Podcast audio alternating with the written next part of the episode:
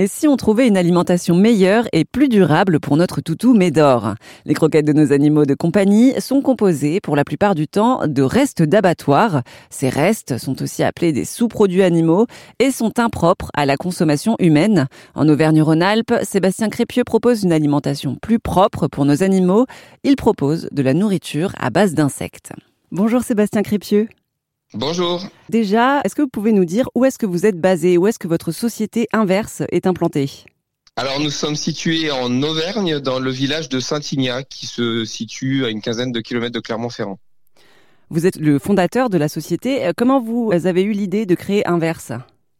Alors l'idée, elle remonte déjà à quelques années. Donc moi, j'ai un parcours qui est dans l'agronomie hein, initialement, et donc je suis euh, je suis rentré en Auvergne en 2016 après 10 ans euh, 10 ans en Belgique.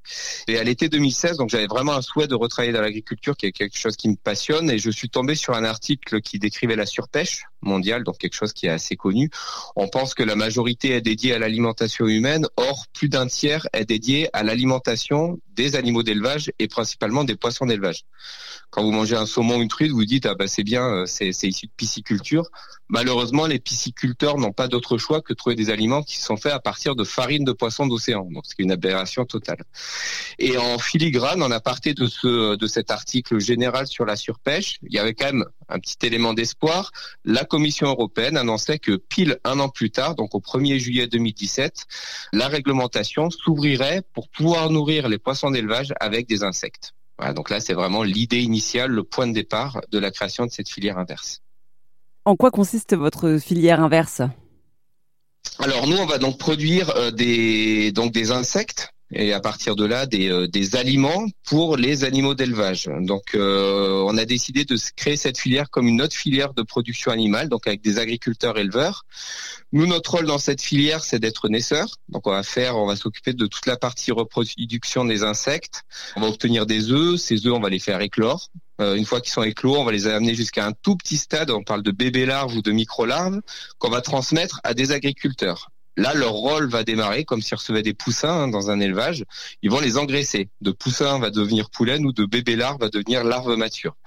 Ils vont ensuite, on a développé tous les appareils pour qu'ils puissent les récolter.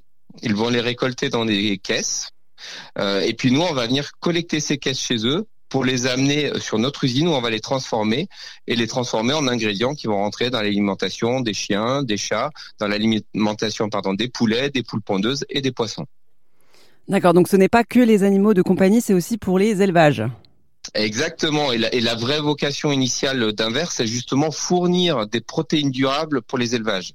Parce qu'actuellement, on a beaucoup de protéines qui viennent de l'étranger. Euh, on a beaucoup parlé du soja d'Amérique du Sud. Ça en fait partie. Je vous ai parlé des farines de poisson tout à l'heure également. On manque vraiment de protéines pour nourrir nos élevages. Et l'insecte, c'est vraiment un recours pour tous les animaux qui en mangent naturellement voilà, le poulet, euh, le poulet, la poule dans la nature, ils cherchent l'insecte, ils passent 70% euh, de leur temps à chercher de l'insecte parce que ce sont des protéines d'extrêmement bonne qualité. Le poisson, la truite dans la nature, c'est 70% aussi de son régime. Donc voilà, on revient vers la naturalité. Le chien, le chat aussi, c'est des protéines d'excellente qualité pour eux. Donc actuellement, par exemple, des poules d'élevage, qu'est-ce qu'elles mangent? Alors des poules d'élevage, elles vont manger des régimes très bien formulés, mais qui sont quasi exclusivement végétaux. Et il va leur manquer dans la ration donc quelques parties animales parce que euh, la poule elle est omnivore. Hein. Euh, et donc on va rajouter des acides aminés de synthèse. Donc les acides aminés ce sont la, des parties de protéines euh, dont certains ne sont pas présents chez le végétal ou très peu présents.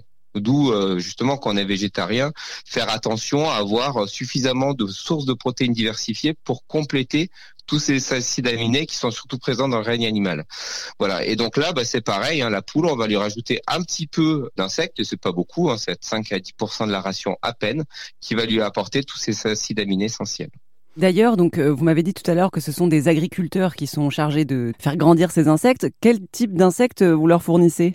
Alors les insectes qu'on fournit, nous on a choisi de travailler sur un petit coléoptère, donc un petit insecte tout noir qui s'appelle le Tenebrio molitor, qui est présent naturellement euh, dans l'écosystème euh, partout hein, en Europe, euh, qui est un insecte qu'on connaissait beaucoup dans les meuneries. Son petit nom justement des meuniers, c'est le Ténébrion meunier.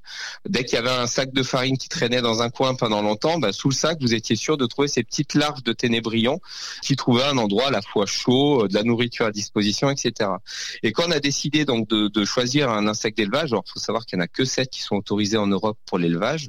Euh, on est parti sur celui-là parce que dans la région où nous sommes, on était dans une zone où il y avait beaucoup de coproduits céréaliers, donc quelque chose qui n'est pas utilisé pour l'alimentation humaine, mais plutôt pour l'alimentation animale. Et donc, on avait la source idéale pour pouvoir les nourrir auprès de nos agriculteurs. Est-ce que vous pouvez nous raconter à quoi ça ressemble un élevage de vers de farine, euh, euh, voilà pour euh, pour les auditeurs et pour moi-même qui n'en ont jamais vu? Alors il faut imaginer un, donc un bâtiment qui fait à peu près 800 mètres carrés, donc c'est pas très grand, hein, une sorte de de, grand entrepôt, 4 mètres 50 de haut à peu près, 6 mètres à l'aplomb, avec un empilement de bacs. Donc l'intérêt de cette, cet élevage, c'est qu'il se fait sur de cultures à étage. Donc on est sur des palettes qui contiennent chaque palette 30 bacs. Donc c'est-à-dire on est capable sur un mètre carré au sol de démultiplier la capacité de production. Et euh, au-delà de donc de tous ces bacs, on a un process donc qui est ce qu'on appelle nous c'est la moissonneuse batteuse de l'insecte. En fait, une machine qui va permettre de dépiler les bacs, de les verser dans une trémie où on va séparer les insectes et leur déjection, et puis de re-remplir les bacs pour redémarrer un cycle ensuite euh, d'engraissement. Autre point caractéristique de ces bâtiments, on est dans des températures tropicales. On va être bien, les agriculteurs ne s'en plaignent pas, ils disent c'est chouette, toute l'année on travaille à température constante, on va être aux alentours de 26 degrés, 60% d'humidité. Donc c'est assez agréable, ils travaillent en t-shirt. Autre caractéristique, on va être plutôt dans le noir en tout cas quand, l'agriculteur n'est pas dans le bâtiment, c'est un insecte qui aime bien euh, l'obscurité, le ténébrion, hein, les ténèbres. c'est parce qu'il est noir, mais aussi parce qu'il vit à l'obscurité donc, c'est des conditions qui sont assez agréables d'élevage. En fait, il n'y a pas d'odeur, on est sur un élevage en sec, donc c'est quelque chose qui est, qui est agréable. Est-ce que vous savez en France combien il y a euh, de types d'élevage d'insectes euh, comme le vôtre? Alors nous, on est vraiment parti sur un modèle agricole et on est les seuls sur ce modèle, c'est-à-dire de se dire que bah, l'éleveur a un rôle majeur dans la production, euh, la production de l'alimentation euh, des Français. Hein. S'ils n'avaient pas été là, on produirait pas du poulet, de la vache, etc. comme on le fait euh, actuellement.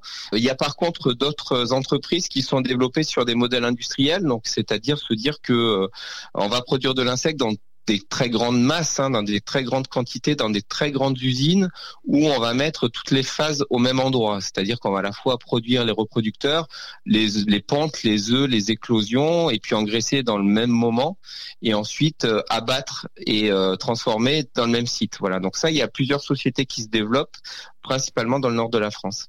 Aussi sur votre site, j'ai vu euh, donc que ces insectes sont élevés par des agriculteurs et des entomoculteurs. Qu'est-ce que ça signifie?